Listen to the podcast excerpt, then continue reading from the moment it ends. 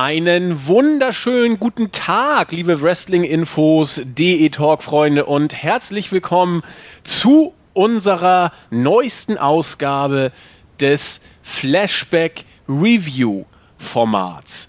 Ich muss mal gucken, ich überlege gerade, wann ihr diesen Flashback hören werdet. Ich werde nämlich, glaube ich, nochmal auf auf kurzerhand umstellen. Wenn alles so klappt, wie ich es mir vorstelle, müsste heute nämlich doch der Donnerstag sein, weil der Flashback in geschriebener Form, den würde ich jetzt doch lieber auf den Montag setzen, weil Montag der Flashback zum SummerSlam 91 kommt, in der geschriebenen Version. Irgendwann später kommt dann nochmal der geschriebene Flashback zum SummerSlam 92. sodass ihr hoffentlich alle den Flashback zum SummerSlam 91 am Montag gelesen habt und deswegen jetzt bereit seid für den SummerSlam 1993. Jetzt überspringen wir den 92er, ich weiß, aber der kommt ja noch nach. Nichtsdestotrotz, was am 91er SummerSlam schon teilweise als Trash, ja doch, es wurde in unerreichtem Maße getrashed, Mal gucken, inwiefern der 93er da noch mithalten konnte, da der 92er nämlich einige ziemlich gute Matches hatte. Dazu aber später. Erstmal gilt es also heute, den SummerSlam 93 zu reviewen. Wen gibt es da Besseres an meiner Seite als mein Flashback-Kollegen, den Nexus 3D, den Marvin? Wunderschönen guten Tag, hallo. Marvin, du machst ja heute am Heiligen Sonntag, kann man ja sagen, wir nehmen das Ding ja. am Sonntag auf, äh, bist ja schon sozusagen äh, am Fließband podcastmäßig ja, dabei. Heute ist ein Hammertag. Also ich war, glaube ich, um drei im Bett, bin dann um acht wieder aufgestanden, schön Frühstück gemacht, Kaffee gekocht. Dann rief um Viertel vor 20 vor neun rief dann unser lieber Julian an, kurz geschnackt und dann war die äh, NXT Preview, NXT Takeover Preview im Kasten. Äh, knapp eineinhalb Stunden später. Genau, dann Skype aus, Network an. Äh, kurz, eine kurze Zwischenfrage. Also falls jemand auch, ich habe massive Probleme in den letzten Wochen mit dem Network, habe schon dem Support geschrieben, die mir aber noch nicht geantwortet haben. Also falls jemand Tipps hat, bei mir äh, buffern die Videos extrem, also alle paar Sekunden kaum kaum äh, anschaubar. Naja, das am Rande. Auf jeden Fall dann SummerSlam reingezogen. Bis jetzt äh, kurz vor der Aufnahme hier und bin jetzt quasi genau frisch frisch auf den SummerSlam vorbereitet. Und jetzt steht der Podcast, der zweite Podcast an. Perfekt. Ich überlege gerade, wann bringen wir die Review zu NXT Freitag? Äh, die äh, Preview? Äh, die Preview zu NXT? Da Freitag, genau, Freitag war das. Ja. Dann kommt die quasi morgen auf euch zu, die Preview. Hoffentlich, wenn, wenn das alles so klappt. Irgendwann kommt sie auf jeden Fall. Eine Frage bleibt ja noch. Ähm, du und Julian habt ja den Podcast aufgenommen. Und wie seid ihr? Glorious. Ich habe leider nicht das Soundboard, was äh, Julian da so schön verwendet hat. Äh, aber ich, wir können es auch am Ende vielleicht singen. Vielleicht schaffen wir das noch. Ich habe mir das Theme letztens ein, zwei Mal angehört. Ach, das ist das ja, ist ja herrlich. Ja, es ist glorious, es ist grandios. Ist echt, echt gut, muss hast ich. Du die, hast du die Videos gesehen von Johnny Gargano und ja, Marshall Habe ich nicht verstanden, aber ich finde die auch gut. Ich finde die richtig gut. Die gucken dann ja immer so ganz komisch und dann nickt er und dann freuen sie sich immer. Was, genau, was ja. Es, es ist, glaube ich, immer so, so eine Art, so ein Turning Point. Also, äh, sie gehen ihm halt unglaublich auf den Sack, ne? Ähm, nerven ihn mit seinem, seinem eigenen Theme-Song und dann, aber wenn dann die, die, dieser Turning Point in dem Lied kommt, dann, dann erinnert sich Bobby Roode und denkt, ja, eigentlich bin ich ja Glorious und eigentlich ist dieser Song Glorious und dann äh, freuen sie sich gemeinsam, dass er quasi äh, nicht, nicht wütend wird und sie zur Schnecke macht. Ich glaube, das ist so der eigentlich der Running Gag und die Ach so. super. Obwohl genau. sie ihn immer nerven, sozusagen. Ja, genau, und in jeder möglichen Lebenslage, ja selbst beim Schlafen. Und auch auf Klo. genau, Videobomben quasi, ja. Ach ja. Also, Herrlich, also auch großartig, wie alle drei da äh, mimikmäßig zu Werke gehen. Unglaublich, ja. Ist schon klasse. Ja, in Sachen Mimik wurde auch beim SummerSlam einiges geboten. Vor allen Dingen ja nicht nur in Sachen Mimik, auch in Sachen Frisur. Ich glaube, das war der gefährlichste Vokuhila SummerSlam aller Zeiten. Da hatten ja alle Vokuhila, die da im Ring waren, fast. Das ist ja. Alter Falter, ja. ich wollte gerade sagen, da waren, da war diese Zeit auf dem Höhepunkt, was ich gar nicht verstehe, weil Kurt Cobain 91 kam ja Nevermind von Nirvana raus. Da war doch diese Zeit eigentlich schon längst erledigt. Hing die WWE da frisurtechnisch noch so zwei Jahre zurück? Ich bin naja, aber das, das wundert mich nicht. Nee, das, das, äh, ja, eigentlich war doch da der Grunge schon äh, absolut in. Nun denn, sprechen wir über den SummerSlam 1993. Bevor du, bevor du in die Show reingehst, ja. ich, äh, ich habe eine kleine Videoperle gefunden. Es gab tatsächlich zum SummerSlam eine, so eine, eine sogenannte Pre-Show, wie wir sie heute auch kennen. Äh, äh, also als Countout dann beworben ähm, moderiert von, warte, jetzt, ich vergesse mal seinen Namen, Todd Pettingill oder so, ne? Der ist ja also, großartig. Genau. Und er empfing uns dann in dieser Pre-Show, kurzer, kurzer Umriss, äh, äh, zu Hause auf seinem, auf seiner Couch. Er lag quasi mit breit, also breitbeinig lag er auf seiner Couch und hat uns dann so äh, den Zuschauer in sein, sein, sein, sein Haus eingeladen. Dann noch so ein kleines Spielchen gemacht mit, ja, Kameramann, setz dich, schrie ihn dann an, weil der die vorsichtig auf die Couch setzen sollte, weil sie sehr alt ist. Und hat dann in berühmter Manier wirklich, also mit den schlechtesten Witzen dann, äh, dann auch die Matches kommentiert und äh, also das war naja, also wer das vielleicht mal auf YouTube finden möchte, ich glaube, eine halbe Stunde ging es auch. Und ja, ich meine, man hat tiefe Einblicke in das Leben des Moderators Top Pettingill äh, äh bekommen. Sehr herrlich. Und dann hatte so mit kleinen Videos, hatte so auf die Fäden zurückgeblickt. Also nicht ganz uninteressant. Das glaube ich. Interessant. Und das kann man, das kann man äh, im Internet finden. Ja, richtig, genau. YouTube oder, oder ist das. Äh genau, ja, ich habe es auf einer anderen Seite gefunden. Ich schaue mal gerade eben und du kannst ja schon mal weitermachen. Dann können wir es ja vielleicht auch verlinken, wenn Ich, ich mache weiter. Ja, wie gesagt, der SummerSlam 93, nicht nur als Vokuhila äh, SummerSlam bei mir in Erinnerung, auch das Poster, mit dem das Event beworben wurde, machte deutlich, aus welcher Richtung hier der Wind wehte. Wir sahen eine amerikanische Flagge die von Yokozuna mit einem Banzai-Drop gesplasht wurde. Untertitel Somebody has to stop him. Da kurzer, äh, kurze Zeit davor der sogenannte Lex Express durch Amerika gefahren ist, war auch klar, wer dieser jemand denn sein müsste. Kein geringerer als Lex Luger. Narcissist war gestern beim äh, bei WrestleMania 9 und auch beim nachfolgenden King of the Ring war er noch der Narcissist, der böse Heel, der sich selbst toll fand. Irgendwann kam dann ein Umdenken. Man musste ihn entsprechend pushen. Hulk Hogan war ja Geschichte. Wir brauchten einen neuen Hulk und Bret Hart sollte es dann wohl offensichtlich erstmal noch nicht wieder sein. Hat man also alles Richtung Lex Luger gepumpt, was Pushing Power angeht.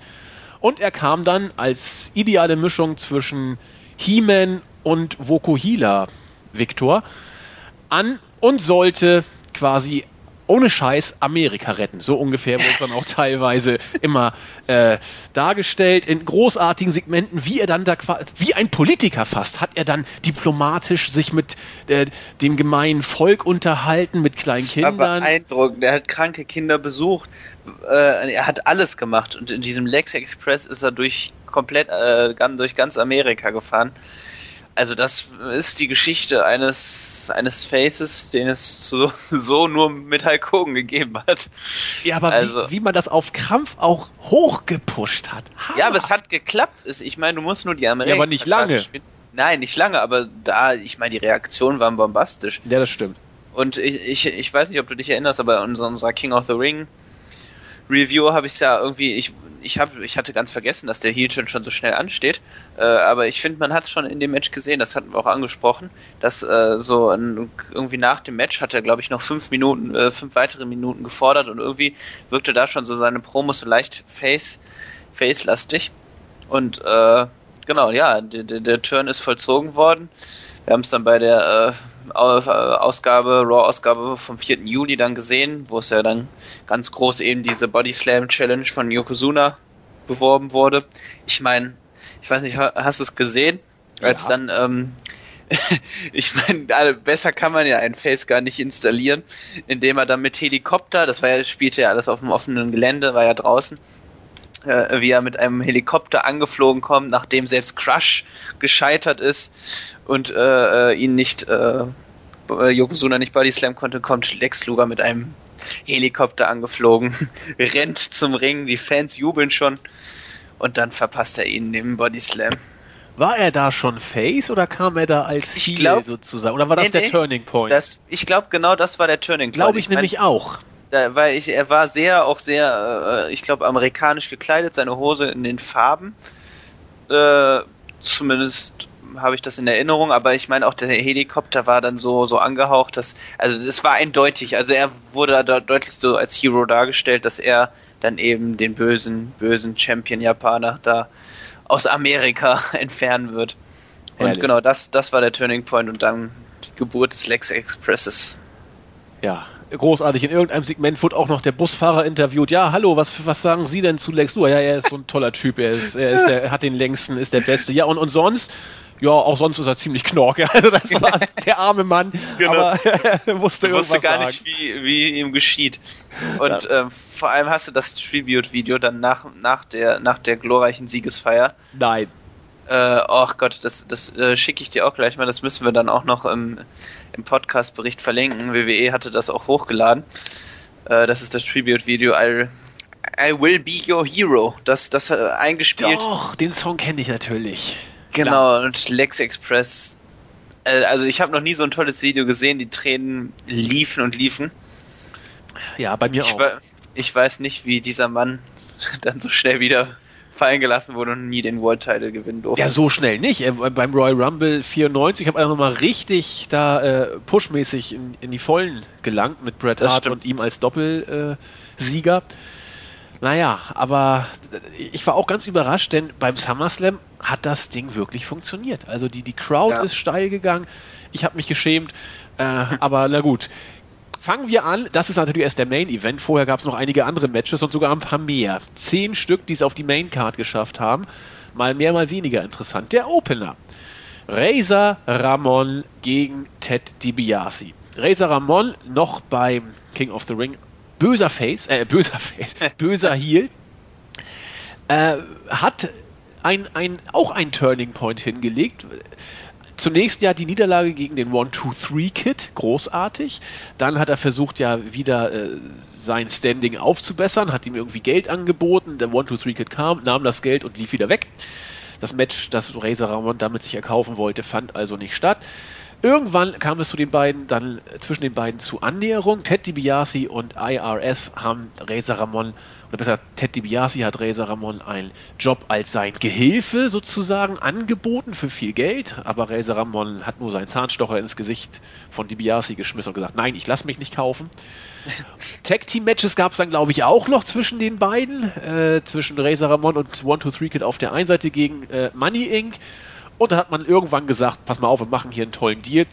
Beim SummerSlam tritt Razor Ramon gegen Ted DiBiase an und One Two Three Kid gegen IRS. Hast du da noch was zu ergänzen? Ja, nee, ich will nur noch zu sagen, dass Razor Ramon dann ihn, äh, den guten alten Gene Waldman dann äh, unter seine Fittiche quasi genommen hat, äh, als, als Mentor fungiert hat. Was ich halt so, so, so lustig finde, dass äh, so diese Heel- und Face-Turns finde ich in den 90ern auch einfach so unglaublich gut und simpel geklappt haben. Also ich meine, wenn man sich die Reaktion anschaut, die Razor Ramon dann, äh, also die positive Reaktion gezogen hat, finde ich es beeindruckend, dass es, dass es doch dann so einfach geht. Und selbst so Razor Ramon, der wirklich ein epischer Heel war, hat's dann, hat dann gezeigt, wie er dann vom Publikum auch geliebt werden kann, ne? Also so einfach ist es. Ja, es war auch eine andere Zeit vielleicht. Das mag da Eben. auch noch mit reinspielen. Deswegen, das meine ich. Also die 90er sind was ganz Besonderes. Ich habe damals schon nicht verstanden, wie man Razor Ramon auf einmal jetzt bejubeln konnte oder Lex Luger, den größten Arsch auf Erden, nur weil er eine amerikanische Hose sich anzieht. Und da fing es dann mit, bei mir auch langsam an. Also SummerSlam 93 war für mich wirklich der Punkt, wo ich mich dann recht von WWE innerlich auch verabschiedet hatte. Ich habe noch ein bisschen weiter geguckt, aber eigentlich war da die Phase, wo es dann vorbei war. Bei WrestleMania 9 ging schon langsam runter, aber beim SummerSlam war dann wirklich der Ofen irgendwann aus. Äh, ich meine, ich meine, das Publikum ist ja, also man kann denen ja nichts anderes als Einfältigkeit vorwerfen. Nicht, dass äh, also mit den einfachsten Mitteln werden sie dann manipuliert und so. Also da, äh, aber gut, gut für die WWE bzw. WWF. Ähm, dass es so einfach funktioniert und ich glaube, das ist ja auch heute das Ärgerliche, dass eben die Fans sich nicht einfach immer mehr so Stars aufdrücken lassen. Ne? Ich mein bestes Beispiel unser Freund Roman Reigns, äh, aber auch in der Vergangenheit John Cena ist ja auch ein berühmtes Beispiel. Ja. Die, die ähm, und dieser Overkill, der vielleicht dann früher einfach funktionierte, geht heute einfach. Die, das Publikum ist noch ein wenig autonomer und gerade dann eben, es gibt immer noch die, die, die Casual-Fans, die das dann auch so annehmen oder eben die Fans, die das alles dann noch so für bare Münze nehmen, aber ähm, das, das Publikum ist doch deutlich differenzierter geworden. Obwohl die natürlich die Patriotismuskarte immer noch in Amerika funktioniert, also das davon abgesehen. In diesem Sinne, rein in die Card. Ja, das Match. Äh, wie soll ich sagen? Ich ich darf es eigentlich nicht sagen. Ich habe jetzt aber in meinen Aufzeichnungen wirklich stehen, solides Match. Beide machen das, was sie können. Dazu gehören natürlich gerade bei DiBiase viele Haltegriffe. Der Mann kam dann langsam doch auch in die Jahre. Äh, wurde auch körperlich immer so ein bisschen wabbeliger. Trotzdem absolut, absoluter Vollprofi. Hat genau das gemacht, was er eben konnte. Heat gezogen, Razor Ramon entsprechend over gebracht. Da musste er nicht viel machen. Er war sowieso schon over. Richtig lang ging das Match auch nicht, sieben Minuten. Es war durch und durch äh, ein professionell geführtes Match von DiBiase. Razor hat auch das gemacht, was er kann. Am Ende äh, des Tages wollte dann DiBiase mit einer fiesen Heal-Aktion das Match beenden, hat dann dieses Schaumstoff von der obersten Ringecke runtergenommen und wollte Razor da reinschlagen. Das Ganze wurde ein Boomerang. Razor schlug den Million-Dollar-Man da rein setzte den Razors Edge nach und dann war der Opener auch schon zu Ende. Genau, das war ja tatsächlich auch dann Ted DiBiase's letztes WWE-Match, WWF-Match. Äh, Danach war nur noch Manager oder, oder so unterwegs. Genau, dann hat er sich ja die Nackenverletzung zugezogen. Und genau, damit war seine Karriere eigentlich auch vorbei. Das war sein letztes Match. Äh, dann Manager, Kommentator danach, klar. Ähm, ja, aber ich fand es als Opener tatsächlich sehr ansehnlich und ähm, wird da auch echt gut, dass es ein guter Opener war. Was mir vor allem auffiel, ich weiß nicht, ob dir das auch, ob du so ein bisschen auf die Kommentatoren geachtet hast, aber ich hatte das Gefühl, dass Vince McMahon äh, die vollkommen neben der Spur war. also das heißt vollkommen, aber so, sich so einige Patzer geleistet hat. ähm, nicht, dass das nicht selten vorkommt, aber doch, das kommt eigentlich jedes Mal vor. Ja, eben, genau. ähm, aber Nee, mir fiel nur auf, wie er dann, als Razor Ramon unter diesen, unter dem frenetischen Jubel herausgekommen ist, ihn einfach mehrfach immer noch so als Bad Guy titulierte. So, weißt du, so vollkommen unpassend in diesem Moment, weil er äh, dann äh, ein geliebter Face war. Äh, das, das fiel mir auf und später hat er auch dann irgendwie einige so, so Matches auch so komplett falsch, äh, äh, äh, Moves komplett falsch benannt und auch, ja. äh, ich weiß nicht, was in dem Match, oder ich schaue gerade mal meine Notizen. Ähm, nee, ich glaube, ich glaube, das war später. Nee, gut. Auf jeden Fall zum Match selber. Ich fand es als Opener tatsächlich sehr angenehm und sehr schnell geführt. Das hat so das Publikum so ein bisschen mitgenommen und gepusht. Klar, äh, DiBiase ist als Heel klasse, hat das auch äh, wunderbar gemacht, ein hinterrücks attackiert, dann streckenweise dominiert. Ähm, und äh, das, das das zieht halt einfach beim Publikum. Das ist eine ganz einfache Match-Story. Äh, äh, Razor Ramon hat dann eben versucht, dann da den Turning Point zu bekommen, hat dann irgendwann mit Hilfe des Publikums nach einigen Chokeholds und Submissions von Ted DiBiase dann eben äh, ähm, wieder die Oberhand gewonnen und dann ähm, ja, da kam das so mehr oder weniger verbotschte Finish. Also äh, ich weiß nicht, ob du darauf geachtet hast, aber dass der Razor's Edge da schwankte er ziemlich, dass er da, also erst hatte er, er hatte ihn kaum hochbekommen, dann schwankte er, als er ihn oben hatte. Ich dachte, hm, Teddy müsste sich mit den Füßen auf den Seilen stützen. Und dann ging er ja auf die Knie und dann zeigte er quasi dann äh, seine Powerbomb. Also ohne hätte er, ohne auf die Knie zu gehen, hätte er es wahrscheinlich nicht geschafft. Stimmt. Also das sah sehr wackelig aus. Da hätte vielleicht Reza Ramon seine Karriere eher beenden sollen, wenn er ihn schon nicht mehr hochkriegt, dann hat das ja gar keinen Sinn eigentlich. Aber Tut mir leid, da musste ich einfach, musste ich jetzt drauf genau. eingehen. Das war, das, die Vorlage war zu. Gut, dass Kinder ja. nicht da ist. Grüße an KM. ähm, ja, also absolut, der, der Opener war in Ordnung, sehe ich, sehe ich genauso wie du, war auch sehr professionell, wie gesagt, geführt. Nur, das war für mich jetzt aus Marks Sicht gesprochen, das hatte ich damals alle schon tausendmal gesehen. Und da hat man gemerkt, dass sich äh, jetzt, wenn man wirklich nur auf diese Mark-Schiene setzt, dass dann irgendwann doch das Haltbarkeitsdatum des markigen Fans dann in den 90ern auch irgendwann abgelaufen ist. Wenn man sich jetzt mal so auch in den Foren umguckt, äh, die Leute, die jetzt in einer höheren Altersklasse sind, die sind alle mit dem Boom Ende 91, Anfang 92 dazugekommen. Lief ja auf Tele 5 damals eine ganz große Sache. Und haben alle dann so irgendwie so Mitte, Ende 93 aufgehört, weil sie sagten, ja, irgendwie wiederholt sich das immer das Gleiche. Und da sind ganz viele von dann äh, ausgestiegen und die kommen immer jetzt langsam oder sind auch schon länger wieder dabei, äh, kommen sie dann wieder. Das sind dann wirklich, glaube ich, die, die dann äh, wieder Interesse haben, mal gucken, was aus den Alten geworden ist und dann äh, aus der smarkigen Sicht vielleicht mehr das Ganze sehen. Fand ich ganz interessant. Also genau diesen Weg bin ich ja auch gegangen. Ich meine auch ein paar aus dem Forum haben das auch schon geschrieben oder auf der Startseite auch. In diesem Sinne. Ja. Gut. Also so ne, einigen wir uns auf solider, beziehungsweise ich sag dann guter Opener. Hat einfach Stimmung gebracht und das ist ja auch wichtig für so eine Show, gerade für diese Show. Ja. Ähm, 23.000 Leute übrigens in der Halle, auch eine Hausnummer, wenn man das nicht schlecht. So also ich meine gerade wenn man dann auch äh, ähm, die Main-Shows anguckt, auch also WWE Superstars und so, die Crowds sind immer sehr gut gefüllt. Also damals lief es noch recht gut, aber ja. langsam merkte man auf dem absteigenden Ast, die Stars hielten sich nicht. Nee, das Phantom WCW war schon sehr konkret äh, da und hat dann ja auch äh, Mitte der 90er den Laden auch den Saft ziemlich deutlich abgedreht, aber da kommen wir ja später noch drauf zu sprechen. Das zweite Match. Die Heavenly Buddies, gemanagt von Jim Cornette, gegen die Steiner Brothers. Ich habe von dem Match nichts erwartet und war nach dem Match geradezu begeistert ähm, das meine ich vollkommen ernst. Die Heavenly Buddies, weiß der Geier, wie man bei denen auf diesen Namen gekommen ist. Die sahen ja aus wie, also, keine Ahnung, wie hieß er? Äh, Gigolo, Moment, muss ich kurz nachgucken. Ja, das war sein äh, Spitzname, oder? Ja, ja, Gigolo genau. Jimmy, äh, Jimmy Del Rey. Genau, Gigolo Jimmy Del Rey. Zu, ich habe das nachgeguckt. Zu dem Zeitpunkt, zarte 31 Jahre alt, sah locker aus wie 50 mit seiner Pseudo-Vokuhila und Oberlippenbart. Sein, sein, äh, sein Kompane sah noch wabbeliger aus. Da auf Heavenly Buddies zu kommen, war für mich der erste Knaller des Abends. Dann hätte ich, als ich sie gesehen habe, den überhaupt nichts im Ring zugetraut. Weit gefehlt. Die waren Tag Team Heels allererster Güte und haben mit den Steiner Brothers ein Match auf die Matte, ich bin fast geneigt zu sagen, gezaubert, äh, das äh, unglaublich temporeich war.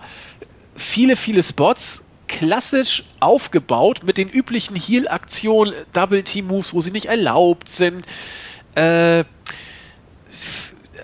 einige High-Risk-Manöver war drin. Natürlich haben die Steiner Brothers äh, die Gegner durch die Gegend gesuplext. Wir waren hier eh äh, in Michigan, also Heimspiel für die Steiner Brothers, die hier als Tag-Team-Champions antraten und äh, war auch klar, dass sie verteidigen würden. Aber ich war, ich war geradezu begeistert von diesem Match. Ja, also da gehe ich voll mit dir. Also das war ein Geheimtipp, also wirklich Geheimtipp des Pay-Per-Views auch. Mm, die Heavenly Buddies sind äh, ein richtig gutes Team. Also die haben wirklich sehr gut äh, äh fungiert. Tom, äh, Tom Pritchard ist ja auch, sag ich mal, doch ein, auch ein renommierter Wrestler und äh, Cornette ist halt äh, Cornette herrlich. Cornette war überragend. überragend. Genau, also muss muss man sagen, der auch auch später seine Promos waren ganz große Klasse. Das hat hat unglaublich viel Spaß, ja und äh, unglaublich viel Spaß gemacht zuzuhören bei ihm und äh, zu sehen dieses Match. Das hat mir richtig gut gefallen. Kann ich nicht sagen. Äh, kann, kann ich nichts anderes sagen. So. Ähm, und du hast es ja schon gesagt, die Match Story, die war äh, simpel, aber absolut genial. Die, äh, hohes Tempo, das ist mir allgemein aufgefallen. Also bei den Matches, die auch gut waren, hat man wirklich auch ein schönes hohes Tempo gehalten. Das hat das, hat das Publikum mitgenommen und ähm, ja, wie gesagt, ich hatte auch nichts erwartet. Die, die äh, Heavenly, ja, ich, ich, ich hatte auch, glaube ich, vorher, wenn überhaupt mal ein, zwei Matches von den Heavenly Buddies gesehen, aber nicht, äh, nicht, nicht mich mehr daran erinnert. Und also, das war echt, das war super. Man hat äh, so eine Zwei-Mann-Offensive gestartet, die Steiners dann erstmal gesplittet, sodass es halt sofort schön in eine äh, eindeutige Heal-Richtung ging. das Publikum natürlich mm, unglaublich abgefuckt. So, warum, was machen sie mit unseren Helden?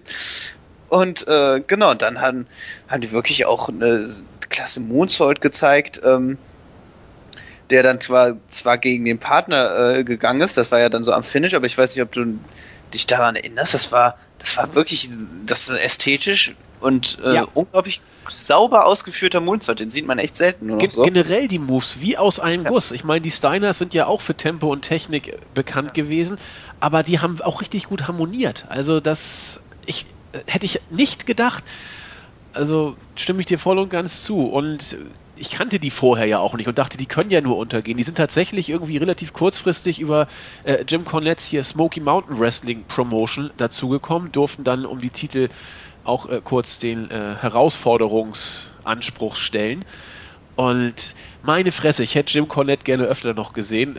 Der, der Mann ist ja locker auf Jimmy Hart Niveau. Also locker. Das war auf jeden Fall äh, herrlich.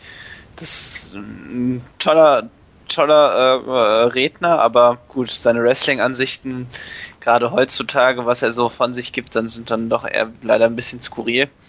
Meine, so Stichworte Lucha Underground und alles, was damit zusammenhängt, ist absoluter Müll und Scheiße. So, aber gut, das war halt, ist heute, damals war er herrlich. Und äh, da war übrigens auch der Kommentatoren-Botch.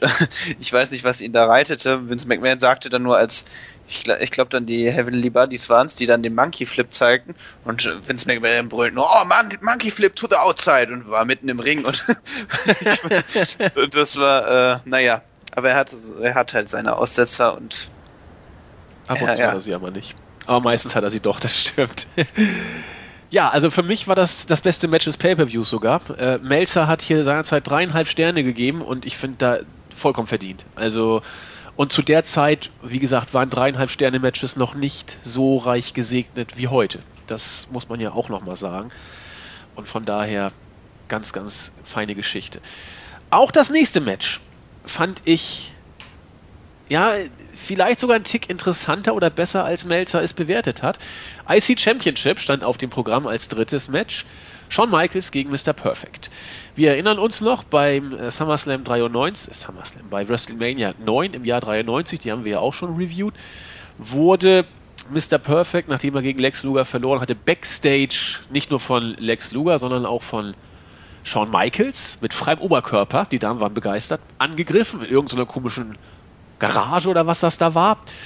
Perfect hat sich revanchiert, indem er beim, Tech, äh, beim International Intercontinental Championship Match von Shawn Michaels gegen Marty Jannetty bei Raw eingegriffen hat. Und zwar so, dass Marty Jannetty den Titel tatsächlich kurzzeitig mal halten durfte. Hat ihn dann wieder verloren, dann mit Hilfe von Diesel hat Shawn Michaels ihn sich dann zurückerobert. Und so haben die beiden sich quasi immer wieder ein bisschen gekappelt, um jetzt bei beim SummerSlam zum großen Showdown aufeinander zu treffen. Und ja, ich fand das Match eigentlich auch richtig gut. Beide, wenn beide im Ring stehen, erwartet man eigentlich viel Technik, natürlich auch diverse Haltegriffe, die bleiben natürlich nicht aus.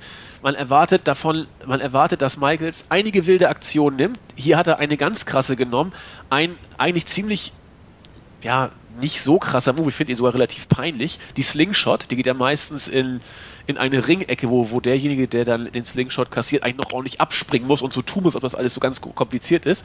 Diese Slingshot ging aber von Mr. Perfect gegen Shawn Michaels übers oberste Seil aus dem Ring. Das heißt, Michaels ist vom obersten Seil volle Kante äh, on the concrete geplumpst. Also das, ja, das hat er mega gut gesellt. Also. Überragend muss. Also das ist auch unglaublich risikohaft. So ein Ding, wenn du da daneben plumpst oder, oder unglücklich aufplumpst, dann ist der Lack auch ab. Das Selling von beiden war großartig. Äh, Höhepunkt des Matches dann der Perfect Plex, den tatsächlich Mr. Perfect angesetzt gekriegt hat gegen Shawn Michaels. Diesel greift natürlich ein dann wurde außerhalb des Rings weitergebrawlt und Mr. Perfect wurde ausgezählt. Ich glaube, Michaels hat sogar noch in den Ring wieder geschafft. Das war ein Sieg für Shawn Michaels im Endeffekt, den er errungen hat durch Auszählen von Mr. Perfect. So sah es aus. Der Titel wechselte nur nicht. Shawn Michaels hat das Match sogar gewonnen. Und Mr. Perfect war nicht nur hinter den Kulissen, äh, war nicht nur im Ring, sondern auch hinter den Kulissen tierisch angepisst. Definitiv. Also erstmal auch wieder hervorragendes Match. Ich hätte hier auch durchaus dreieinhalb Sterne äh, gegeben. Ähm, und auch die Match-Story wieder so perfekt erzählt, aber gut, wir kennen die beiden Akteure und das ist ja auch kein Wunder, dass sie so ein äh, äh, tolles Match auf die Beine stellen. wirklich zu Beginn hervorragendes Chain Wrestling, sehr ausgeglichen. Dann domi äh, dominante Phase von Perfect. Ähm, und wir wissen ja alle, es, HBK ist einfach so ein Meister im Selling. Hat ihn unglaublich gut auch in dem Match overgebracht. Mm, sein Konter dann mit so Armdrags, die auch sehr unglaublich gut ausgeführt waren. Genau, und dann zum, im letzten Drittel wurde dann die schnell, äh, wurde wieder Schnelligkeit aufgenommen, Near Falls, und dann eben dann dieser, dieses Finish mit Diesel, der dann den Sieg verhindert, indem er dann Mr. Perfect aus dem Ring zieht, der dann in diesem Brawl mit Diesel, das sah lustig aus, wie er dann ihn so, also Mr. Perfect schlug dann Diesel und dann flog so die Brille auf Seite und die kleinen Augen von Kevin Nash äh, äh, zu sehen, das sah, das sah irgendwie witzig aus. Genau, und äh, ich finde, man hat äh, mit diesem Countout wirklich auch beide dann ziemlich gut beschützt. Shawn, Michael, äh, ist, Shawn Michaels ist halt mit Diesel dann dieser, dieser böse Heel, der dann auch hauptsächlich eben so durch solche, solche, solche Moves gewinnt. Und Perfect hat hier mit die, hat der Niederlage auch jetzt nicht äh, geschadet. Genau, also war ich sehr zufrieden mit. Sehr gutes Match, auf jeden Fall empfehlenswert. Guckt euch das an. Mhm. Und dann natürlich das, das Segment, was dann eben, du hast es ja gerade angedeutet, kam dann Gene Okerlund, äh, hat dann Okerlund, hat ihn dann ähm, interviewt und dann kam ähm, Mr. Perfect herangestürmt und hat dann den beiden noch ein äh, ziemlich, ziemlich gut mit auf den Weg gegeben, ein paar Schläge. Aber auch ähm, hinter den Kulissen war Perfect absolut nicht begeistert, was seine Darstellung angeht in der WW. Äh, ja, man hat das gemerkt. also, ja.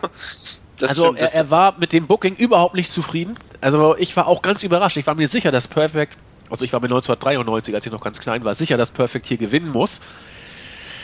Er hat es nicht gewonnen und es gab dann auch tatsächlich Backstage wirklich Spannung zwischen Perfect und dem Booking-Team und so richtig weggegangen sind die erstmal auch nicht mehr. Perfect äh, hat sich tatsächlich nicht richtig eingesetzt gefühlt und das, äh, wie du sagtest, man hat es tatsächlich teilweise gesehen, obwohl er im Ring absolut professionell und äh, super das umgesetzt hat. Melzer gab hier drei Sterne, ich sehe es genau wie du, ich hätte hier auch ein bisschen mehr gegeben. Das Match war wirklich gut, guckt euch an, wenn ihr so ein kleiner Technik-Schmankerl seid. Schon Michaels Selling überragend, Perfect Selling auch. Das sind auch die besten Seller mit zu der Zeit gewesen, die die WWF hatte. Schönes Match. Ja, und Mean Gene hat es dann passend noch zusammengefasst, als dann der Angriff startete, so, what the hell is going on? Ja. So, und sprang dann so zur Seite. Das war sehr schön. Ja, Mean Gene Oakland, unvergessen. Das vierte Match des Abends. One, two, three Kid, herrlich, gegen IRS.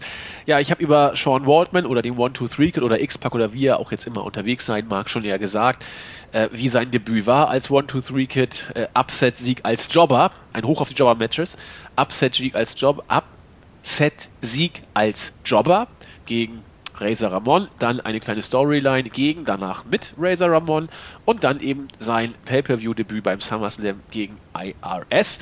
Dies, äh, wie es dazu kam, habe ich ja schon kurz angedeutet. IRS ist einer meiner absoluten Lieblingscharaktere in der WWE. Ganz erfahrener Worker und hat hier, finde ich, auch das Match mit dem äh, doch recht jungen One, Two, Three Kid sehr gut über die Bühne gebracht. Er hat das Match geführt, hat das aber sehr gut gemacht und äh, dem Kid auch äh, den Raum gegeben und gelassen, den, den man eben braucht, wenn man bestimmte Aktionen zum Glänzen zeigen möchte. Äh, die Spots gab es eben, wie gesagt, auch insbesondere ein, ein schöner Moonsault vom One-Two-Three-Kit. Äh, am Ende hat, und das fand ich auch richtig so vom Booking, IRS dieses Match dennoch für sich entscheiden können. War auch, finde ich, so in Ordnung. So richtig lange ging es auch nicht, war unter sechs Minuten. Aber was habe ich mir aufgeschrieben? Auch nicht schlecht. Genau, definitiv. Also die ersten Matches äh, äh, zeugten einfach von guten Wrestling-Pay-Per-View er hat dann leider mass im zweiten Hälfte der Show massiv abgenommen. Und da haben, wie du es schon angedeutet, auch äh, schöne Trash-Perlen, die wir dann da gleich noch brechen dürfen. Auch gewissermaßen ein bisschen tragisch, aber da kommen wir dann gleich zu. Das Match ähm, war super, du hast es angedeutet. Äh, IIS ist da ähm, auch einfach äh, so erfahren, dass er er hat ja quasi die ganzen fünf Minuten dann auch äh, gesellt und für, äh, ich meine, Äh, X-Pac hat da ja so Moves rausgehauen, für die Zeit wirklich auch eher ungewöhnlich. High-Flying, äh, wirklich sehr gut. Und ähm, genau, dann ähm, recht antiklimatisches Ende, dann, ähm, dann einfach so, so ein High-Flying ähm, Close Line gezeigt und damit war es dann durch. Aber gut, der Sieger äh, habe hab ich jetzt keine Meinung zu, ist okay. Ähm, das war, war, war, war ein solides, gutes Match, ja. ja. Und wenn wir solide sagen, meinen wir das nicht immer negativ. Also das nein, nein, genau. Das, äh, ich, ich, fuck, ich habe es jetzt schon wieder gesagt. Ich wollte es eigentlich diesmal, diesmal äh, verhindern. Aber nee, solide hat, äh, hat vielfache Bedeutung. Also solide kann auch einfach solide sein und nicht, nicht schlecht. Deswegen gut, dass du noch solide bis gut ja. rangeschrieben hast, damit wir auch deutlich machen, wo die Tendenz dann letzten Eben, Endes genau. bei uns hingeht. Also klar, wenn man dann äh, sieht, was dann die Matches davor waren, war natürlich ein Ticken schlechter, aber man kann, es kann ja nicht alles auch immer auf einem extrem hohen Niveau sein und da reichte die Zeit auch einfach für nicht. Ne? Unter sechs Minuten, damit kannst du dann kein herausragendes Match auf die ja. Beine stellen. Aber dafür war es eben gut, ne? Also für die Zeit, die eben, es hatte, genau, hätte ja. man nicht viel machen können. Und auch die Matchstory, die erzählt ja. wurde. Also man hat da ähm, gemerkt, dass er wirklich dann er mit seiner Erfahrung dann einfach dem den Youngster da so versucht, so ein bisschen anzuleiten. Richtig. Und da ist IRS auch genau der richtige Mann für gewesen. Das, da will ich also, das passte. Auch eine rundum gute Sache, dieses Match. Nicht überragend toll, aber für das, was es war, eben gut. Kommen wir zum ersten Match, das bei mir ein fragendes Gesicht hinterließ. Und zwar von ganz vielen Seiten. Bret Hart sollte im fünften Match gegen Jerry Lawler antreten. Gegen den Burger King sozusagen. Wir erinnern uns, King of the Ring 1993. Bret Hart gewinnt das Ding, wird von Jerry Lawler dann bei der Siegerehrung angegriffen und so war die Fehde gestartet. Wer ist denn nun der wahre King in der WWF? Das sollte jetzt beim SummerSlam definitiv geklärt werden. In einem Wer ist der König Match sozusagen. Bret Hart kam an den Ring. Ich war schon überrascht, warum der überhaupt als erster rauskommt. Er ist doch der größte Star der Liga, egal. Er kam als erster und dann wurde auch deutlich, warum er als erster kam, denn als zweiter kam Jerry Lawler und er war arg gehandicapt. Er kam auf Krücken. Hat uns auch erzählt, was da los war. Ich musste so lachen. Ja, ich wurde irgendwie wo von einer älteren Dame angefahren. Bobby Heenan, überragend. It must have been Helen Hart. Ich habe mich totgelacht. Bobby Heen hat sowieso eine, eine Performance abgeliefert. Das Mal ist beeindruckend. Darf, dafür müsste er eigentlich wirklich auch einen Preis, äh, noch einen externen ja. Preis bekommen. Einfach diese Kommentatorenleistung, die er jedes Mal abliefert, ist unglaublich gut. Ja. Unglaublich. Und wie er improvisiert auch teilweise. Es ist, wie er auf Aussagen von Vince McMahon dann teilweise. Wer war denn genau, der andere? So, Macho äh, Man war wieder, glaube ich, dabei. Nee, ich glaube, die haben beiden nur. Die haben nur, zu zweit, du hast recht. Zu sie zweit, zu genau. zweit. Ja. Äh, und äh, nee, wie du sagst, also die Spitzen, die er raushaut, dann auch, wie er dann Vince McMahon häufig, häufig aufs Korn nimmt, dann auch für seine Aussagen, auch immer das so Andeutungen macht und so, so heelisch agiert, das ist wundervoll. Ja. Das ist wirklich ein Ohrenschmaus. Wie dem auch sei, Jerry Lawler sagte, er kann nicht antreten. Die Ärzte sagten, er darf nicht. Er würde zwar Bret Hart auch auf einem Bein schlagen, aber die Ärzte sagen, es geht nicht. Deswegen hat er sein äh, Jester, wie er so schön sagt, den Hofnarren, äh, geholt, der für ihn kämpfen soll. Doink the Clown. Meine Fresse, ich fand den immer schon zum Kotzen langweilig und dachte, ich war schon so froh, dass er nicht auf der Karte war, nun kam er doch. Und Bret Hart sagte, na gut, nützt nichts hat gegen Doink the Clown gekämpft. Die beiden hatten über zehn Minuten ein, es tut mir leid, grundsolides Wrestling-Match. Das war, das, da, da konnte man schon sogar ich damals als 13-Jähriger konnte voraussagen, wann Bret Hart welchen Move setzen wird. Doink hat das Ding gesellt, hat ein paar Heal-Aktionen gebracht, wie man das eben so kennt. Ich fand das Match bestenfalls ordentlich, sagen wir es mal so. Ich fand es teilweise auch ein bisschen langweilig, muss ich sagen. Na gut. Äh, irgendwann kam der Sharpshooter gegen Doink und Lawler ließ die Maske fallen hüpfte in den Ring und prügelte auf Bret Hart ein. Bobby Heenan, überragend. It's a miracle, he can walk. Das ist eine Wunderheilung. auf genau. letzter Ebene kam, ich hab mich totgelacht. Na gut, die beiden äh, prügeln dann zusammen auf Bret Hart ein, nach getaner Arbeit machen sie sich vom Acker, aber Strohpuppe Jack Tunney, der dümmste Charakter, den die WWE jemals hatte. Ich finde, ich finde, so, sobald er irgendwie zu sehen ist, das drückt schon so, das, das erinnert mich immer so mal an Mike Adamley. Äh, wirklich so, so eine nichtssagende Person, wo man weiß, der hat gar nichts zu sagen. In diesem, ja. Es ist nur so eine Marionette und der sieht aus wie so, so eine weiße Wand, dieses, so Charisma wie so ein Stück Brot und steht dann da und ich, ich setze jetzt was an und, und wir wissen alle, dass das vorher irgendwie jemand, äh, noch ein anderer bestimmt hat. Das ist unglaublich. Also ist so ein langweiliger Typ. Ja, also für mich auch einer der größten Griffe ins Klo, die WWF gemacht hat damals. Jack Tunney kam und sagte, nein, nein, das ist hier höchst ungerecht. Jerry Lawler wird jetzt antreten gegen Bret Hart. und gesagt, getan. Und dann ging das Match los. Sechs Minuten ungefähr ging der Spaß. Es war mehr ein Brawl als ein Wrestling-Match. Jerry Lawler hat sich über die meiste Zeit versucht, irgendwie davon zu machen und, und zu flüchten. Eine Sache fand ich auch interessant. Außerhalb des Rings irgendwann hat Bret Hart sich eine von Lawlers Krücken genommen und ihm voll über den Dates gegeben. Der Referee stand genau daneben nichts passiert, keine DQ und Bobby Heen hat sich auch nicht zurückgehalten und sagte, das muss doch eine DQ sein, ist doch vollkommen bescheuert hier. Nun, ja. gab keine. Ich habe es nicht verstanden. Irgendwann ja, allgemein wurden die, waren die Regeln dann im zweiten Match sehr, äh, sehr locker gehalten. Also, das wirkte stellenweise fast schon, schon wie so ein False Count Anywhere Match. Ähm, oder halt so, so ein, Ja, aber es war ein ganz normales Singles-Match. Ja, ja, genau, eigentlich schon. Aber ich meine, ähm, Jerry Lawler hatte ja ähm, und äh, gut, dann gehen wir kurz aber auch, rein. Ja, Jerry Lawler hat dann ja auch die Krücke genommen. Genau, und, und aber, aber, das hat er hinterm Rücken des Referees gemacht. Genau, und das und deswegen, also ich, ich stehe dem Ganzen, weil ich es eigentlich gut fand und sehr gut auch. Also jetzt so die, die, diese ganze Fehde äh, stehe ich dem doch ein bisschen zwiegespalten gegenüber, weil wie du sagst, dann gab es eine sehr lange Sequenz von äh, Attacken von Jerry Lawler mit dieser kaputten Krücke und ähm, das, das wurde so lang gezogen, dass der Referee einfach nur noch extrem dämlich wirkte. Also, ja.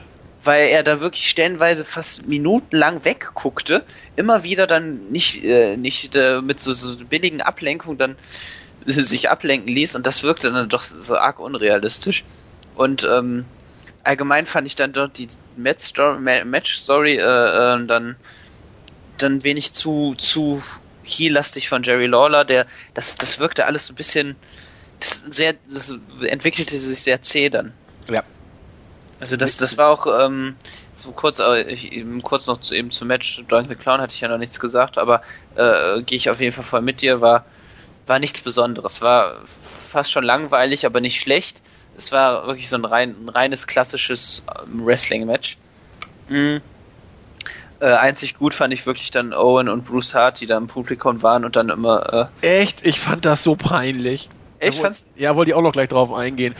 Ähm, ich mach mal nee, kurz die, die, die Match-Story ja? kurz zu Ende. Ja, ähm, klar. Äh, wie gesagt, wir haben ja schon gesagt, irgendwann hat dann Lawler Bret Hart mit der Krücke bearbeitet, hinterm Rücken des Refs, wie gesagt. Die armen kleinen Kinder haben viel gekreischt, weil ihr Held ja äh, bearbeitet wurde. Das war wirklich so John Cena-mäßig. Da hat man gesehen, dass Bret Hart wirklich der äh, Worker ist für die technisch versierten Fans, aber auch für die kleinen Kinder sozusagen. Hat dann irgendwann den Sharpshooter angesetzt gekriegt. Der ging auch durch. Lawler gab auf. Das hat Bret Hart nicht die Bohle interessiert. Er hat den Griff weiter angesetzt und immer weiter und noch weiter. Irgendwann kam dann Owen Hart mit überragenden Cowboy-Stiefeln in den Ring, nachdem es 50 Millionen Offizielle nicht geschafft haben, Brett davon äh, abzuhalten, den Griff weiterhin durchzuziehen. Äh, aber das gute Zureden von Owen Hart hat dann dazu geführt, dass der Griff gelöst wurde. Weil er das aber erst so spät gemacht hat, wurde er nachträglich disqualifiziert. Nicht wegen des Krückschlags oder so. Und da dachte ich, jawohl, jetzt ist Schluss. Einziger Kommentar von Bobby Heenan, God save the King. Letzte Frage, wie konnte Melzer für den Scheiß vier Sterne geben? Ja, du hast recht. Also es war halt schon ein harter Overkill, ne? Also ähm, wie gesagt, ich, man muss schon, also ich fand auch die Promo von Jerry Lawler zu Beginn wirklich auch gut, wie er dann auch die Stadt beleidigt und man kauft es ihm einfach ab. Das ist halt wirklich so, so dieses arrogante Arschlochverhalten, das, das steht ihm. Ähm, aber dann so, so, so dieses Booking an sich war dann doch so ein bisschen skurril. Klar, gut. Ich fand es halt dann doch gut, dass du dann auch die, die Hart Family da so ihren Payoff bekommen hat, indem sie dann Jerry Lawler noch auf der Trage attackierten nach dem zweiten Match. Aber diese, diese zwei DQs waren dann wirklich übertrieben. Dann hätte man irgendwie Bret Hart lieber den Sieg gegeben beim ersten Match und dann die Attacke danach gemacht von äh, Jerry Lawler. Irgendwie so, aber dann so zwei DQs und die zwei, zweite DQ ja vollkommen lächerlich. Ähm, also das, das wirkte alles so ein bisschen seltsam und hat so seltsam angemutet. Ähm, ja, sehe ich genauso.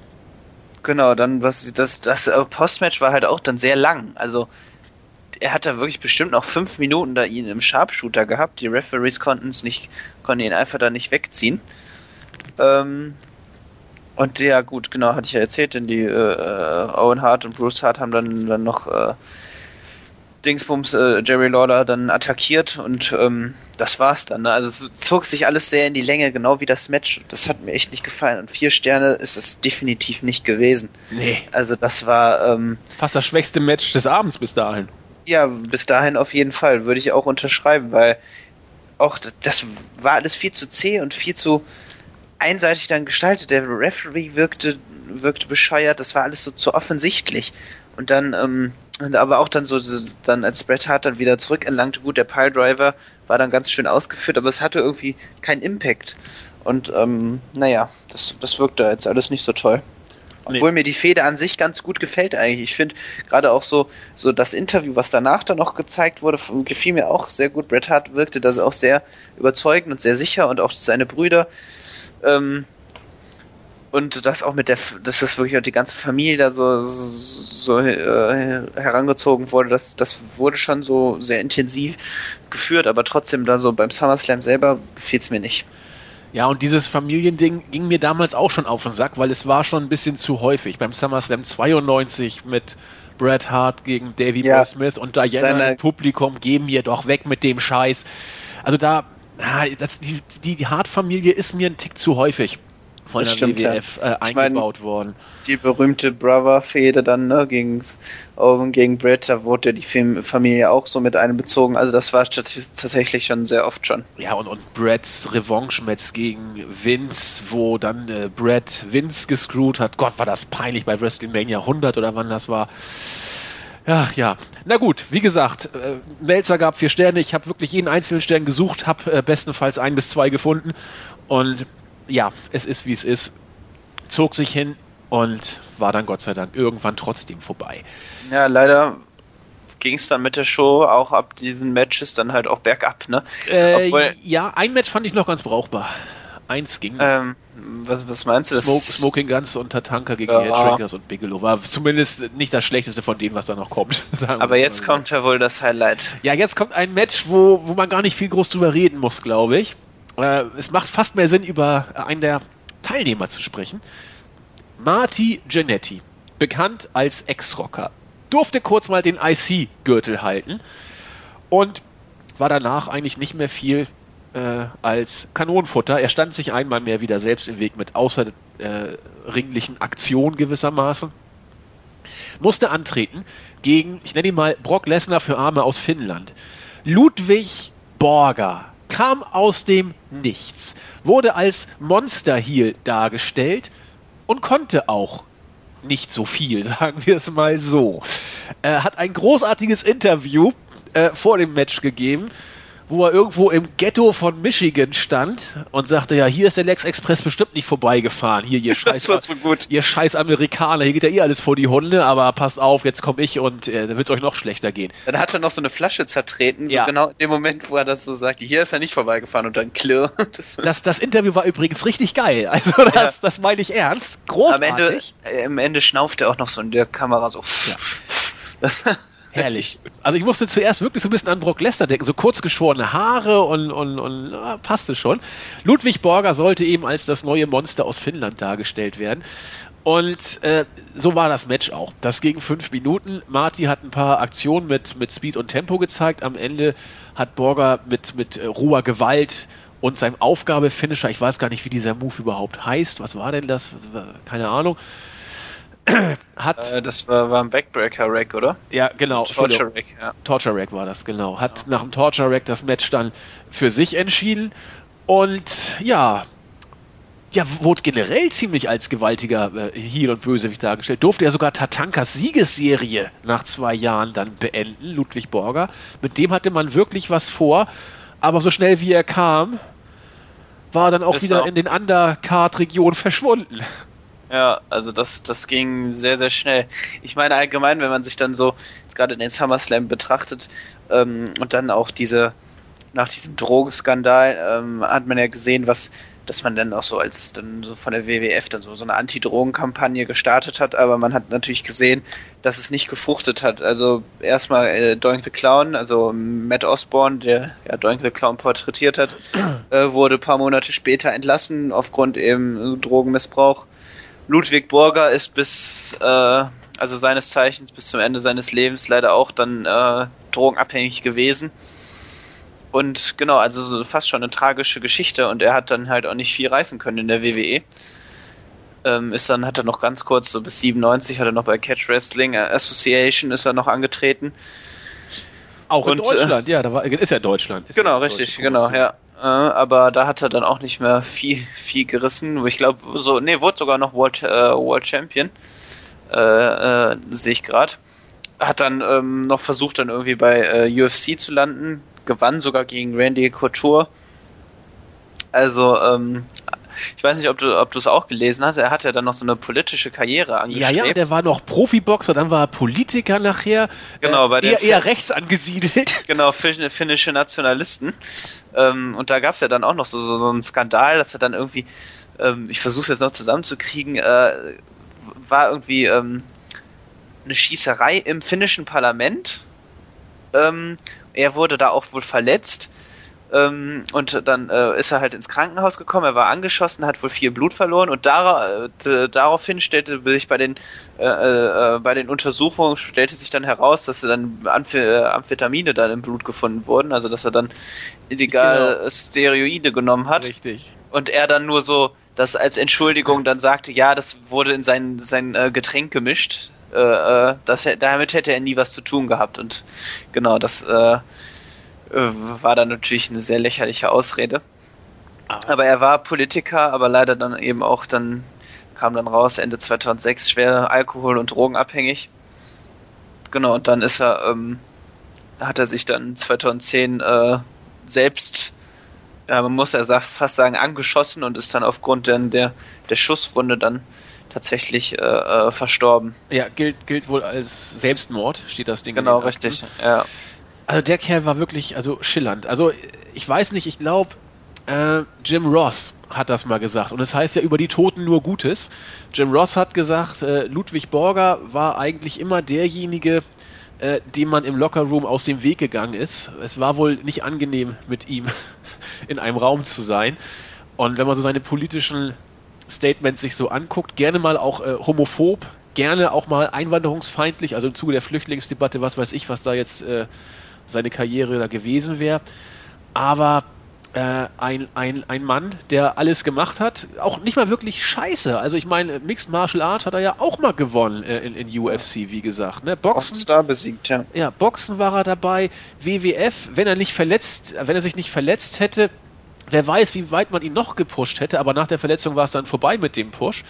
Also in interessant, aber wie gesagt, äh, endete dann alles mit 47 Jahren äh, mit einem Gunshot und dann war dann war es vorbei. Ne? Ja, zum Match muss man nicht viel sagen. Nö, das war nix. Aber auch zum nächsten Match darf man vielleicht einiges sagen. Es ja. war unglaublich schlecht. Es wurde angekündigt als Rest in Peace Match.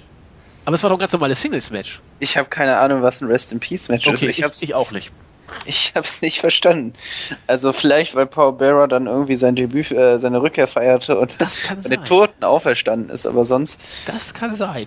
Also der Undertaker zum hunderttausendsten Mal gegen Giant Gonzalez. Giant Gonzalez für mich schon vor dem Match der absolute optische Gewinner. Er kam in seinem bekannten Fellanzug und Lackschuhen. Also besser kann es doch nicht sein. Also da war doch schon klar, wie er hier das Rennen macht. Sah unglaublich geil aus. Ähm, hatte aber schon Probleme, er konnte kaum mehr richtig gehen. Ich habe mich übelst an Andre the Giant erinnert gefühlt, der ja nachher auch im Ring schon Probleme hatte, überhaupt aufrecht und gerade zu gehen. Äh, der Taker kam ja quasi ohne Urne und ohne Paul Bearer an den Ring. Harvey Whippleman hat sich die Urne ja vorher stibitzt und der Taker musste ohne ohrenhafte Unterstützung antreten sozusagen. Das Match war gelinde gesagt eine Katastrophe. Giant Gonzalez konnte wie gesagt kaum mehr gehen, er konnte noch nie wresteln und hat sich auf seine katastrophal schlechten Schläge äh, verlegt. Der Undertaker hat das so gut er es eben konnte gesellt, immer wieder versucht, die Urne zu greifen. Irgendwann hat sie dann Harvey Whippleman elegant weggezogen und ihn ausgelacht. Irgendwann kam dann Paul Bearer mit irgendeinem schönen Totenkranz von der Beerdigung äh, dazu, hat Harvey Whippleman platt gemacht. Fand ich interessant, wie Harvey Whippleman sich gegen äh, äh, gegen Paul Bearer versucht hatte zu platzieren. Ich meine, er ist ja nur doch äh, 50 Tonnen äh, leichter als Paul Bearer und Definitiv, er war immer, ja. immerhin mal Profi-Wrestler. Also, also da hat er, hat er auf jeden Fall, sag ich mal, sich falsch, äh, sich ein bisschen verschätzt und wurde ja. dann auch dementsprechend umgenietet. Im, Im, Ring selber hat dann der Taker irgendwann die Oberhand gekriegt, ein paar Schläge. Flying Clothesline vom obersten Seil, das reichte als Finisher aus. Tombstone geht natürlich nicht. und dann war das Rest in Peace Match vorbei. Giant ja, glücklicherweise. Hat sich dann noch mit Harvey Whippleman kurz angelegt, wurde dann, äh, hat einen kurzen Run als Face noch gekriegt, das ist doch auch schön. Aber das Match war, wie gesagt, fürchterlich, Trash pur. Und ja, wer drauf steht, guckt sich's einfach mal an. Ja, bei WrestleMania haben wir es ja schon gesagt, also, dass man, solch ein Mann sollte nicht in einem Wrestling-Ring stehen. Das ist echt, puh, das war, das war echt katastrophal. Ja. Aber gut, wir haben es hinter uns gebracht. Die Fehde ist somit zum Glück beendet. Paul Bearer und The Undertaker sind wieder vereint. Und ja.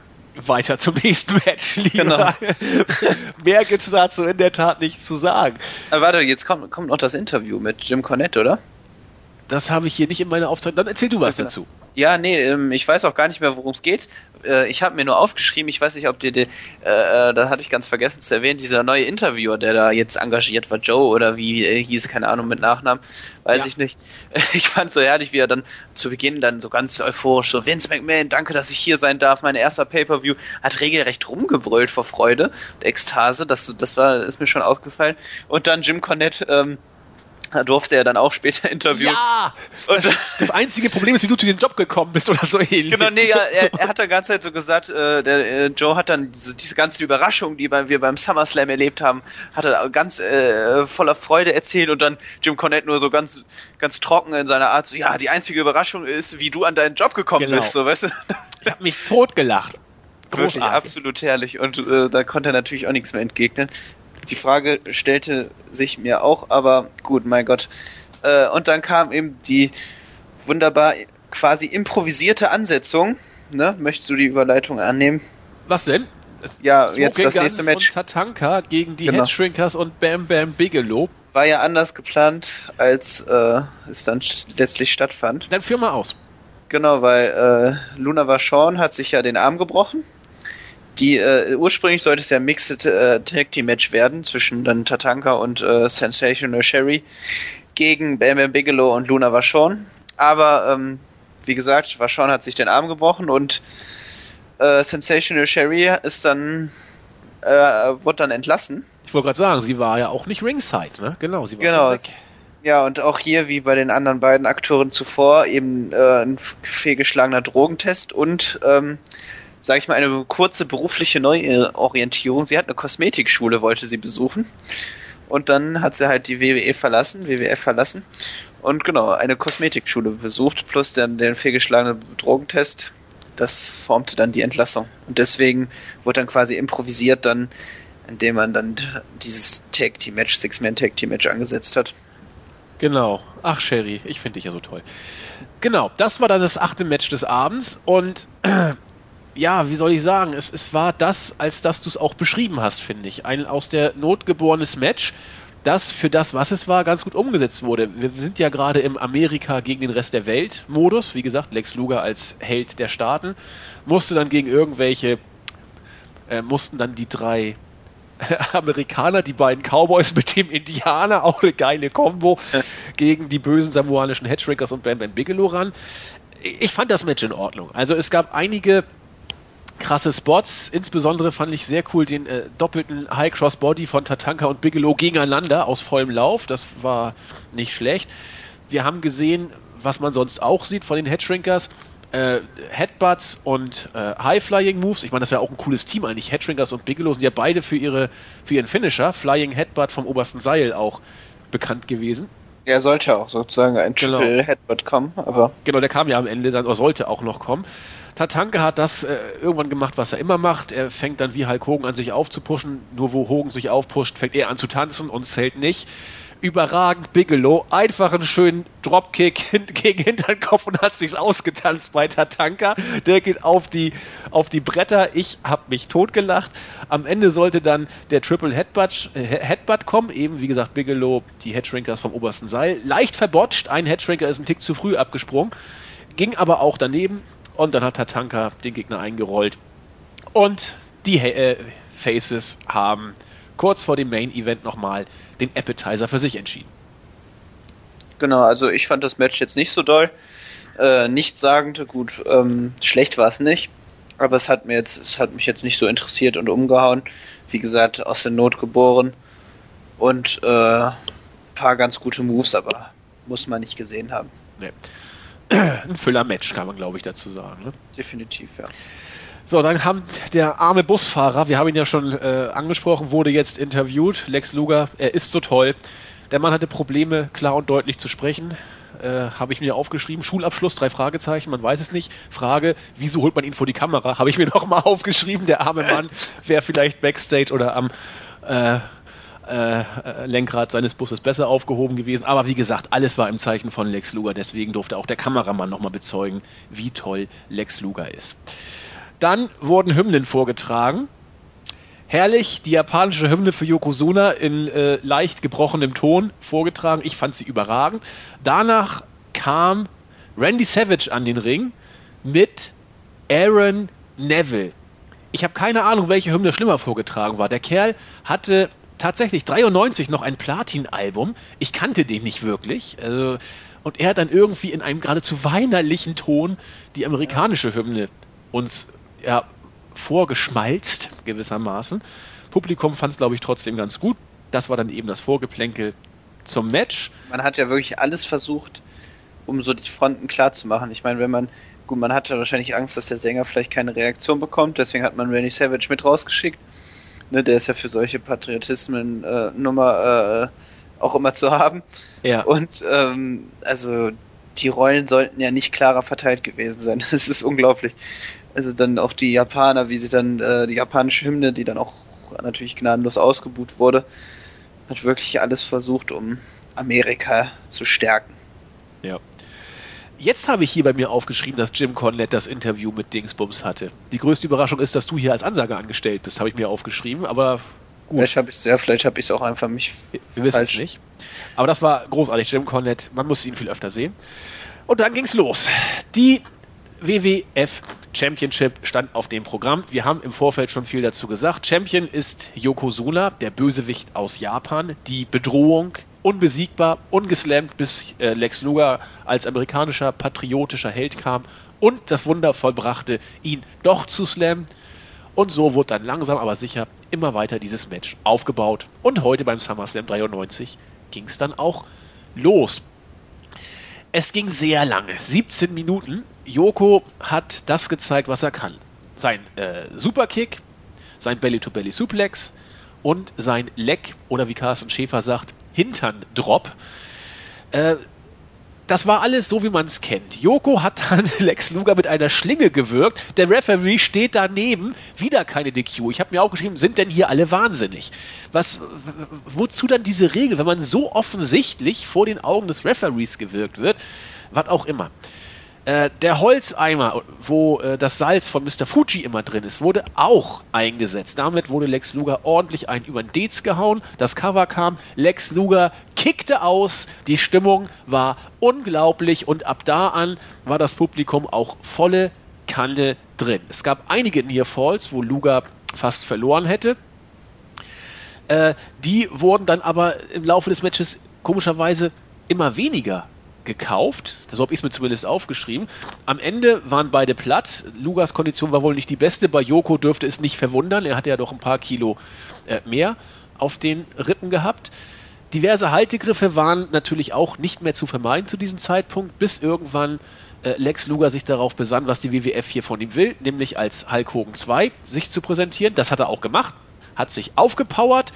Trotzdem konnte Yoko wieder zurückkommen. Ein Banzai-Drop versucht, ein Banzai-Drop-Versuch gab es auch, der ging aber daneben. Die Crowd war da wieder auch vollkommen drin.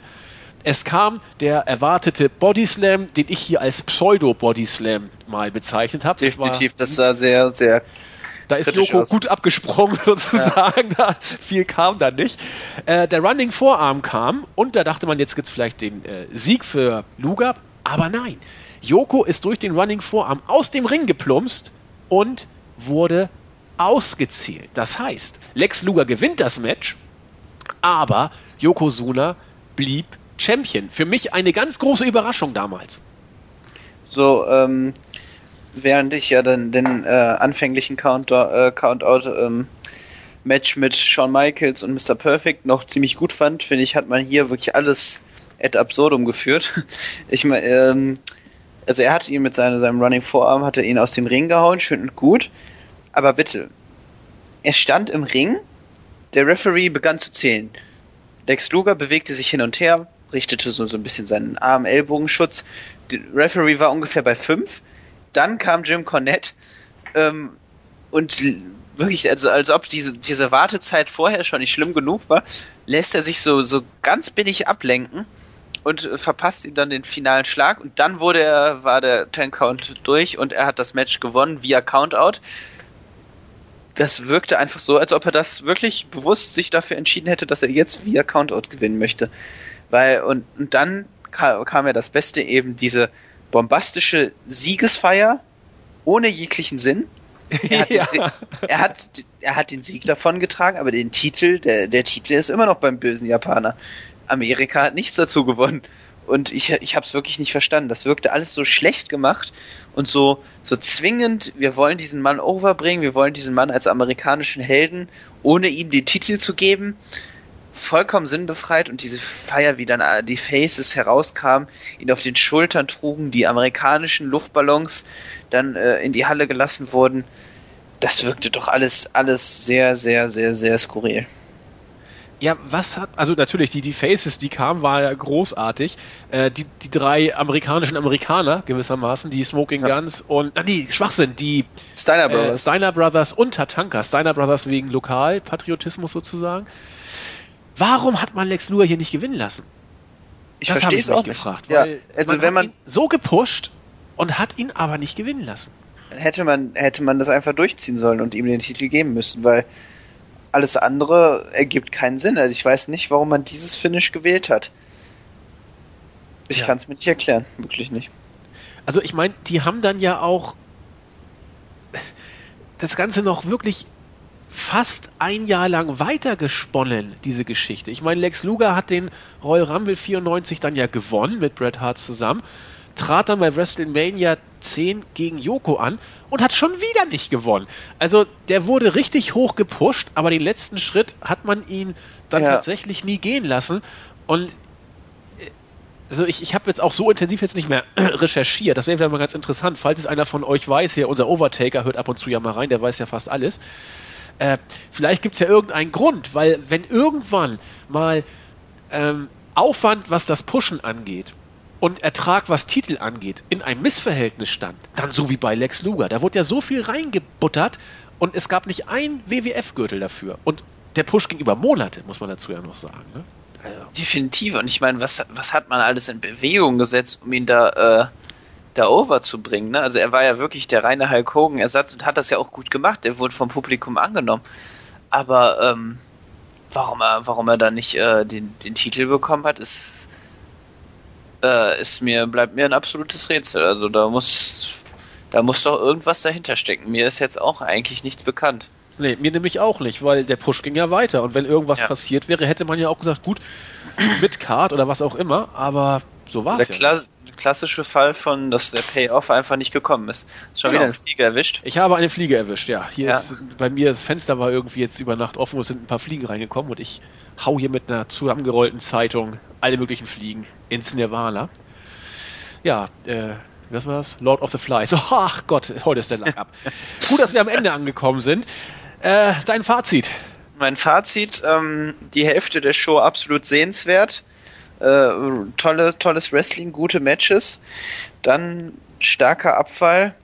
Ähm, äh, fragwürdiges Booking, frag, sehr fragwürdige Charaktere und dann noch fragwürdiges bis katastrophales Wrestling. Äh, was ergibt das?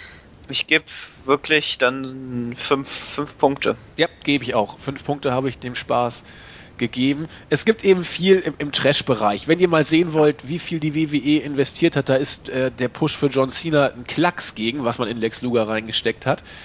Ähm, wirklich herrlich. Amerikanische Luftballons gehen runter und das war als diese Siegesfeier so absolut hirnverbrannt ja. und die Fans, die gehen steil und ich, ich denke mir immer, die verstehen gar nicht, dass der jetzt gerade den Titel nicht gewonnen hat, weil anders äh, es wurde auch nicht mehr betont. Es war nee. wirklich alles nur auf diese Siegesfeier ausgerichtet. Ja, absolut, absolut hirnverbrannt. Gut. Wir haben es geschafft. Wir hoffen, ihr hattet ein bisschen Spaß in Lass unserer... uns noch ja, kurz Grüße ausrichten. Ja, natürlich. Äh, ich, ich, wollte auch noch gar nicht abmoderieren. Nee, ach so, das klang so. Wolltest du auch noch grüßen? Ja, natürlich. Aber äh, fang du mal genau. an, mach. Fang nee, nee, nee, mach, mach du. Dann du Gut. hast wahrscheinlich schon die gleichen Namen wie ich. Dann moderiere ich jetzt ab. Genau, äh, bitte. Und dann komme ich zu den Grüßen. Also wir hoffen, ihr habt noch ein bisschen Spaß in unserer pickepackevollen SummerSlam-Woche. Diesmal meinen wir es wirklich ernst. Ich glaube, fast jeden Tag ein Podcast. Dazu noch Roundtable, Preview, was wir da alles noch für euch haben. Äh, wenn ihr das mögt, seid ihr bei uns auf der sicheren Seite. Insofern viel Spaß und tüdelt euch durch. Wenn ihr was Passendes findet, einfach dranbleiben. Ich habe heute nur einen Gruß, deswegen äh, hat Marvin volles Grußpotenzial. Ich grüße Jessie Kate, die sich diesen SummerSlam auch angeguckt hat und wie sie sagte, über weite Strecken arg leiden musste. genau, dann grüße ich bitte noch den lieben, hatte, da ist er, die rechte Hand des Teufels, der sich äh, im Board als großer Fan dieses Formats geoutet hat. Stimmt, Und ähm, das, was war natürlich sehr lieb, der hat uns direkt noch ein paar, paar Pay-Per-Views vorgeschlagen, äh, die wir mit reviewen können.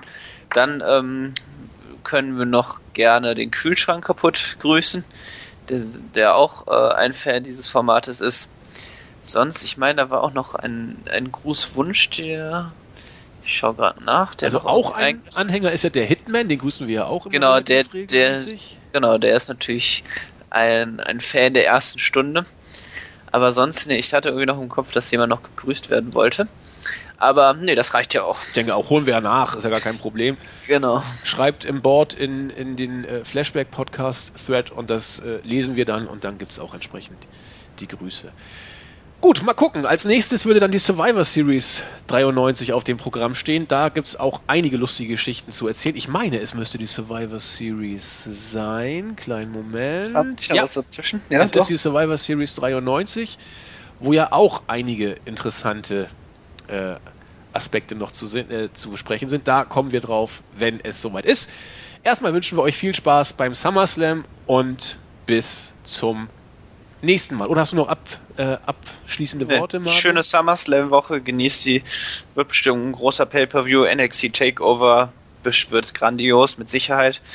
Und äh, Evolve veranstaltet auch, also das ist wirklich wieder ein hervorragendes Wrestling-Wochenende. Also viel Spaß damit. In diesem Sinne, macht es gut. Tschüss. Tschüss. Äh, wo ist denn der Rekorder?